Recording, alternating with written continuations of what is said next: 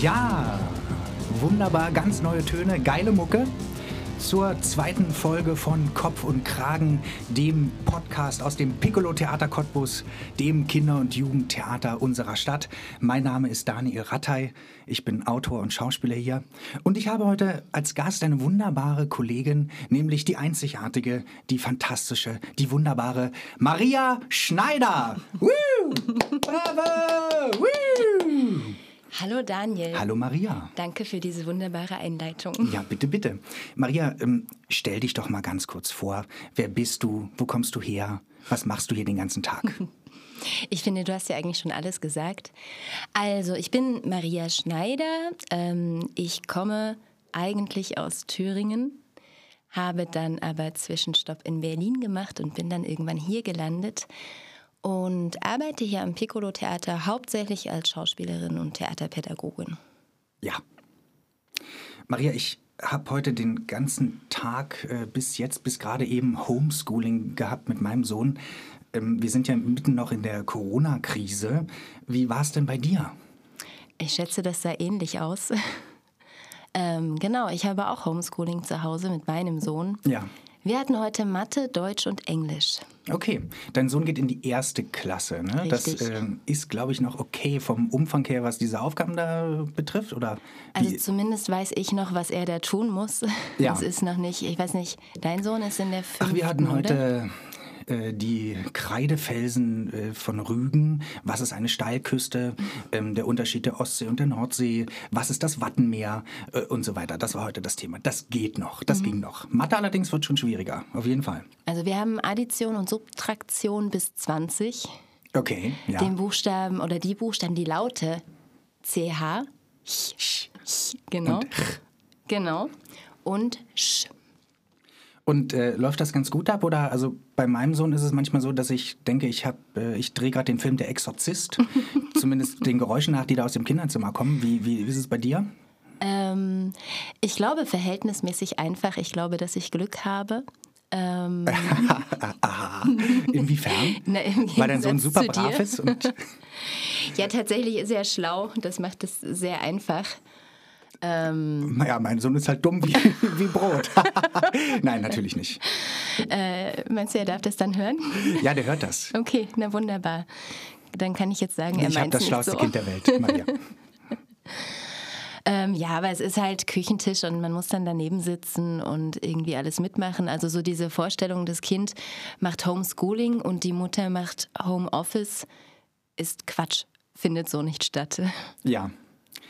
Ich habe dich vor drei Tagen oder so, da haben wir uns irgendwie gesehen. Dann habe ich dich gefragt, sag mal, wo in Thüringen kommst du denn eigentlich her? Bist du aus Gera? Bist du aus Jena? Bist du aus Suhl? Da hast du mich angeguckt und hast du mir gesagt, die Städte sind alle so groß. Ich bin aus, nämlich aus? Ich komme aus Stadtroda. Aus Stadtroda. Wer kennt es nicht? Stadtroda. Äh, ich habe das jetzt mal gegoogelt, muss ich dir sagen. Aha. Es liegt also im Thüringer Holzland. Richtig, im Saale-Holzlandkreis. Im Saale-Holzlandkreis. Mhm. Zwischen Jena und zwischen Gera mehr zu Jena, würde ich sagen. Ja, aber ungefähr in der Mitte, aber ein Tick mehr Aha, okay. Mhm. Und du hast gesagt, du bist über einen Umweg nach Cottbus gekommen. Können wir mal kurz nachvollziehen, wie kommst du von Stadtroda ausgerechnet hier in unsere Weltstadt Cottbus? Also, ich lebte in Stadtroda, bin dort zur Schule gegangen, hatte vor, das nicht besonders lang zu tun ähm, und wollte Schauspielerin werden. Und habe dann Wie lange geschaut, bist du denn in die Schule gegangen? Bis zur 10. Klasse, bis zur 13.? Ich, also in Thüringen konnte man nur zwölf Jahre zur Schule Ja. gehen. Ich bin aber tatsächlich nur zehn Jahre zur Schule Aha. gegangen und das auch nur dank meiner lieben Mama, die mich gezwungen hat, Okay. wenigstens die, Die zehn gesagt hat, Jahre du gehst jetzt voll zu arbeiten. Nein, nein, sie hat mich, ähm, ich wollte gerne schon eher von der Schule abgehen. Warum denn? Ähm, ja, weil ich Schauspielerin werden wollte und weil ich wirklich nicht, ich bin nicht gerne zur Schule gegangen. Also deine Noten waren äh, sehr Meine- schlecht. Nein, meine Noten waren sehr gut, aber ich habe mich sehr schwer damit getan, dass da eine fremde Frau war, es ja meistens vor mir steht. Ja. Und, dir irgendwas erzählt und du sollst es Genau. niederschreiben. Genau. Du bist in Stadtroda zur Schule gegangen oder musstest Genau. du jetzt nach Jena fahren oder irgendwie so? Nein, das, wäre ja schön gewesen. Dann wäre ich vielleicht auch zwölf Jahre zur Schule gegangen. Nein, ich war auf der Regelschule Stadtroda, ähm, habe dann dort den Realschulabschluss gemacht und habe mich dann an Schauspielschulen beworben, die mir das, das war damals noch das Arbeitsamt, das BITS. Ja. Da haben wir so Listen bekommen und dann konnte man sich da bewerben, weil Internet gab es sicherlich schon, aber nicht für mich. Das war noch in Zeiten vor dem Internet. Richtig, genau. Und wie warst du so drauf als Jugendliche? Warst du da in der Subkultur? Ich bin ganz viel tatsächlich nach Gera ins Theater gefahren. Und das war total gut. Also ich bin nach der Schule drei, viermal die Woche nach Gera gefahren. Ins Theater nach Gera. Richtig. Altenburg-Gera, was ja inzwischen Genau. zusammengelegt worden ist. Ich Genau. weiß nicht, ob das damals schon so war. War auch schon so. Aber ich meinte jetzt so, warst du eine warst du ein Punk oder warst du so ein Grufti? Das war ja auch ein Thema im letzten Podcast mit, äh, mit Matthias Heine. Ähm, obwohl Stadtroda klingt auch ein bisschen so nach Thüringer Heimatschutz. wie, was lief denn da äh, in der Schule? Genau, also ich würde sagen, also ich hatte auf jeden Fall eine Grufti-Phase, aber die sehr zeitig. Weiß ich nicht, mit zwölf oder so, wenn ich da So? Fotos Okay. von mir sehe, Ja. denke ich, oh mein Gott, hätte meine Mutter mir doch so manche Sachen verboten. Ähm, ich hatte eine Punk-Phase, auf jeden Fall auch. Und später nochmal so eine Hippie-Phase. Also ich bin ein Jahr wirklich barfuß durch die Gegend gelaufen, mit Blumen in den Haaren. Du bist, du gehörst zu denen, die barfuß durch die Gegend laufen oder Ja. gehörtest. ja, genau. Dann natürlich die klassische Frage, tut man sich da nicht die Füße weh? Ja, irgendwann nicht mehr. Man hat irgendwann so viel Hornhaut, dass Ist die Hornhaut noch da? Äh. Oder sind deine Füße wieder weich? Nein, die sind wieder, naja, sind halt Füße, ne? Ähm, äh, tote Hosen oder die Ärzte? Die Ärzte, Okay. So, dann nach Berlin, nehme ich mal an, auf die Schauspielschule. genau. Wie war die Zeit an der Schauspielschule? Ich war ja auch auf einer Schauspielschule. Für mich war das schon so ein, echt so eine lebensverändernde Phase, muss ich sagen. Die Schauspielschule hat mir viel gegeben, hat auch viel von mir verlangt. Aber ich, gegeben und ähm, viel genommen. Viel, ja, also meine Dozenten wollten schon mit der Brechstange in mein Inneres hinein. Äh, hast du da ähnliche Erfahrungen gemacht? Ich würde sagen, ja. Ähm, ich glaube, viel ist auch dem Alter geschuldet. Also ich war erst 16, als ich da hinkam. Ja, stimmt, du warst 16. Also ja, ich hatten, hatte noch mit Pubertät zu kämpfen. ja, Und Ja, ja. dazu kam eben die Schauspielschule. Ähm, und das war hart. Also vor allem was, also gar nicht ungefähr diese, gar nicht unbedingt diese ganzen Fleißsachen, die gemacht werden mussten, aber was Persönlichkeit und so weiter anbelangt. Hattest du ein Lieblingsfach auf der Schauspielschule?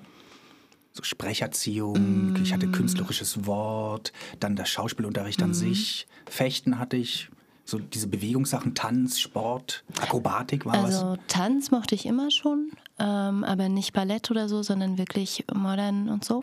Ja. Ähm, und alles, was Ensemblearbeit war. Also wir hatten einen Chor, in dem wir gesungen haben. Das war total schön. Habe ich jetzt, ich habe jetzt ausgemistet zu Hause, habe ich die alten Chornoten Ah ja. wiedergefunden. Genau, und auch die Schauspielensemble-Sachen. Also manchmal kamen von externen dann Dozenten oder Dozentinnen, die mit uns Stücke gearbeitet haben und das mochte ich sehr, wenn es nicht nur diese Szenen waren und nicht nur Monologe. Okay, Genau. also richtige Stücke. Ja, Ah, das gab es bei uns, glaube ich, nur zweimal. Einmal zum Halbjahr und dann am Ende nochmal. Ja, Ja. zweimal gab es das nur. also ich glaube bei uns auch nicht besonders oft. Also ich weiß, wir haben Klassenfeind gemacht und Bernarda Albers Haus, Ja, die Schutzsuchenden. Ich glaube, das waren die drei Sachen. naja, drei. Ja. Und dann gleich nach Cottbus, nach Ja. der Schauspielschule, Genau, direkt. ans Piccolo-Theater. Direkt, ja. Wie hast du dich denn hier beworben? Wie war denn das? Wer hat, war denn hier beim Vorsprechen? Wie war denn Vorsprechen? Der Heine war bei meinem Vorsprechen Matthias dabei. Heine. Genau. Äh, der Heine sagt, er erinnert sich äh, an genau einen Satz von meinem Vorsprechen, weil ich habe eine Rolle vorgegeben bekommen vom Piccolo. Ich weiß aber nicht mehr, welche das war. Und da gab es den wunderbaren Satz, schreist du auch, wenn du kommst. Ähm, und den muss ich zu Heine gesagt haben. Was ich nicht mehr weiß, er sagt aber, er wüsste das noch sehr genau. Okay. Durfte man das jetzt hier sagen? Natürlich. Du kannst hier alles sagen, Maria. Umso Ja, mehr du von dir preisgibst, umso interessanter wird der Podcast. ähm, du bist ja jetzt seit dieser Spielzeit in sogar in leitender Position, was die Theaterpädagogik oder schon letzte Spielzeit? Ähm, es ist keine leitende Position als solches, sondern ich koordiniere die Theaterpädagogik. Also ich habe da so ein bisschen schon, den Hut man kommt auf. schon zu dir, du bist schon die, die den Hut auf hat, was die Theaterpädagogik angeht. Oder? Das Genau. kann man so sagen. Genau, ich habe es selber für mich, ich bin, glaube ich, noch dabei, das für mich zu definieren, was das jetzt bedeutet. Was hat sich verändert? Das ist meine Frage eigentlich. mehr Verantwortung, mehr Arbeit oder ist alles gleich geblieben? Ähm, es ist natürlich mehr Arbeit geworden, mehr Verantwortung und mehr Angst davor, falsche Entscheidungen zu treffen. Okay. Aber ist das was, was, wo man sagen kann, das liegt ja trotzdem, dass man so leitende eine leitende Position einnimmt, denn ich weiß nicht, es gibt Leute, die hätten davor Angst, gerade bei Künstlern, die fühlen sich dann irgendwie so eingeschränkt in der Kreativität mhm. und so weiter, die wollen nur Verantwortung für sich haben, aber nicht für andere. Mhm. Ist das was, mit dem du zu kämpfen hast oder magst du es, auch Verantwortung zu übernehmen, auch für andere? Ich glaube, es ist beides gleichermaßen. Also ich mag es, Verantwortung zu übernehmen. Ähm bin aber, ich glaube eigentlich, dass ich so eine richtig gute äh, Vertretung wäre, so eine, so, so, eine richtig gute rechte Hand für jemanden oder linke Hand, wie auch immer. Okay. Ähm, so eine, die jemandem den Rücken stärkt, den Rücken frei hält. Okay. Ich glaube, das wäre eigentlich das, was ich am besten kann. Ja, nun muss ich mir selber die rechte Hand sein. Wie viel Prozent hat denn die Theaterpädagogin bei dir jetzt eingenommen? Mm. Hat die, die Schauspielerin komplett verdrängt, auf gar keinen Fall? Nein, das möchte ich auch nicht. Ich würde sagen, es ist 50-50. 50-50. Würde ich sagen, ja. ja. Also und es wäre auch in meinem Interesse, dass sich das ungefähr die Waage hält. Was ist das Schönste als Theaterpädagogin an, an diesem Job? Ähm und was ist das Schlimmste? Das Schönste, würde ich sagen, ist tatsächlich die Arbeit mit den Gruppen selber. Also die wirklich die Proben mit den Gruppen und dass die auch so vielfältig ist. Also von kleinen Fünfjährigen zu, ähm, also die älteste bei den Jugendlichen ist gerade 18.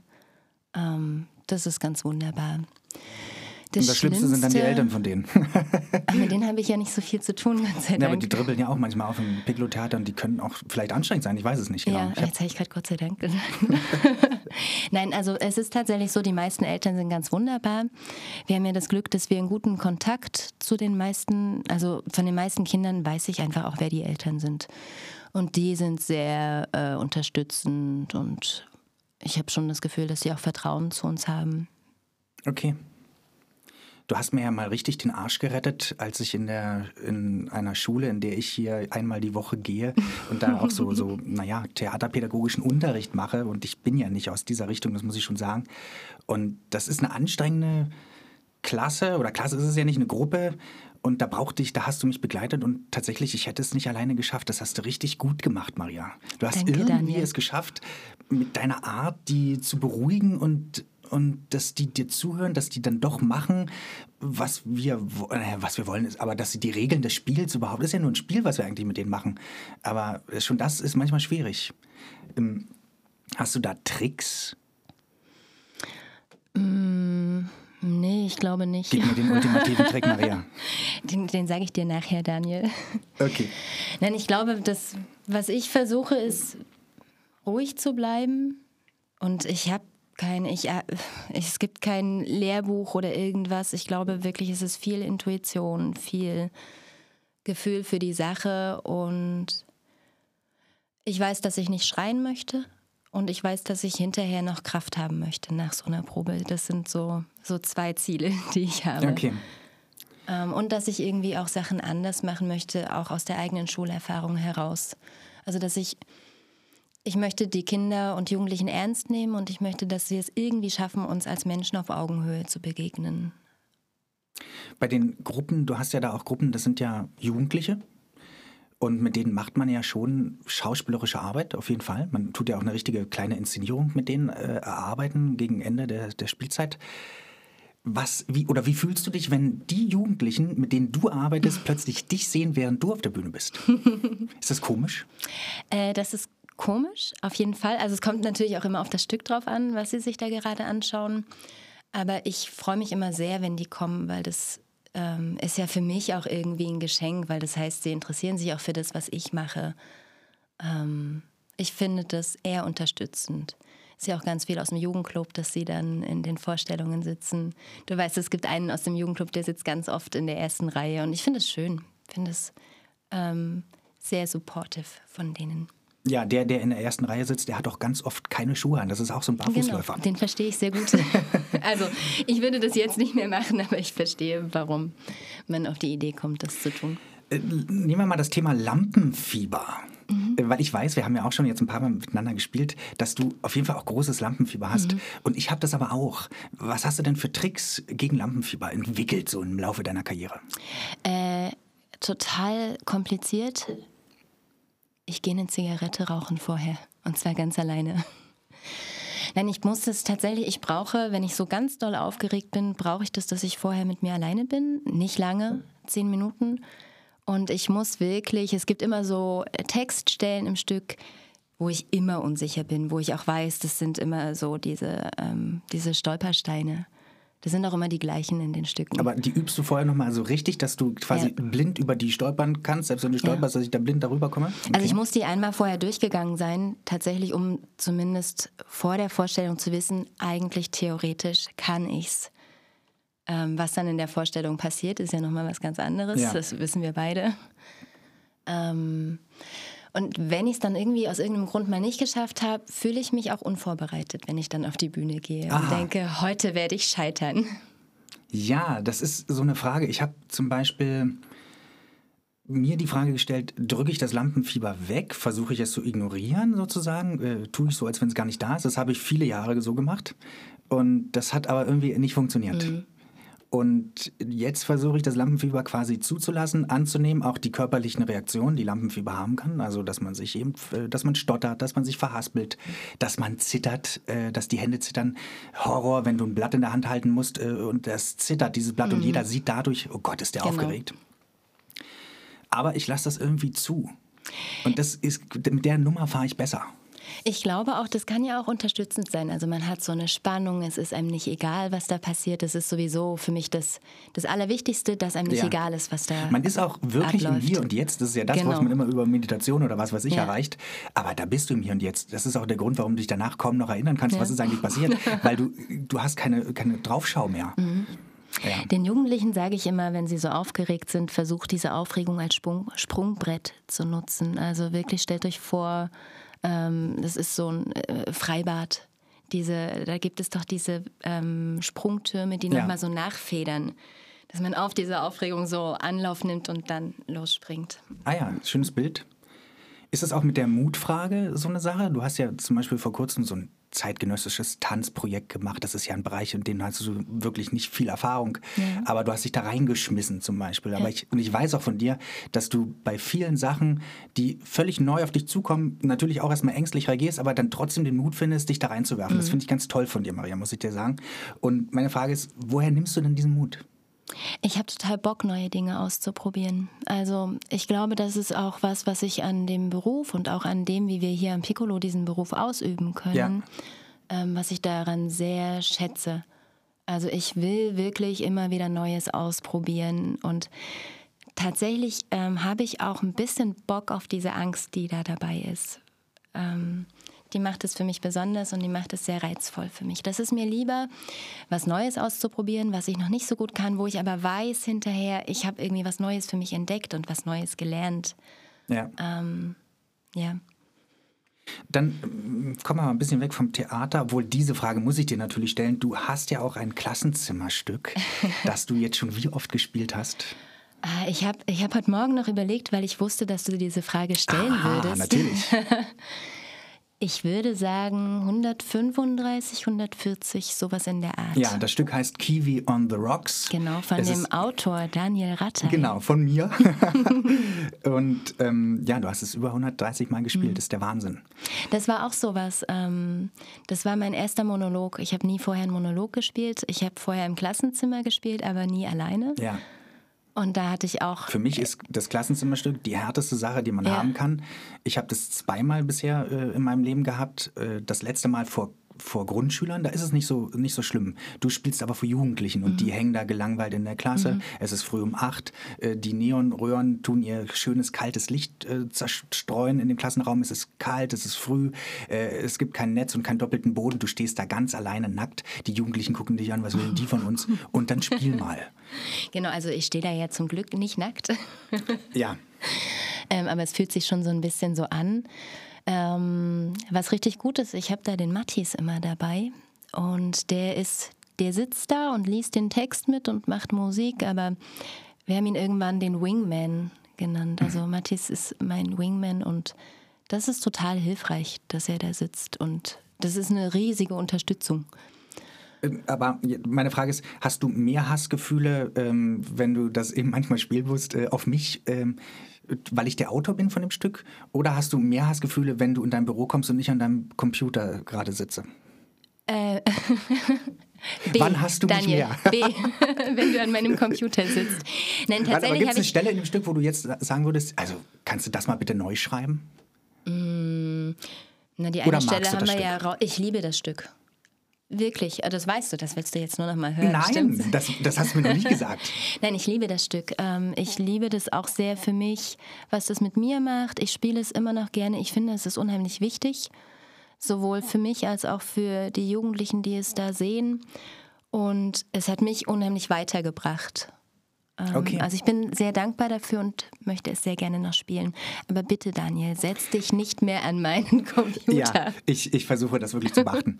ähm, die Zeit geht langsam schon zu Ende. Jetzt habe ich gar nicht alles fragen wollen, was ich dich fragen wollte, aber das ist auch nicht schlimm. Ich habe aber trotzdem jetzt extra für dich noch eine kleine Sache und zwar das große Stadtroder-Quiz. Oh Gott.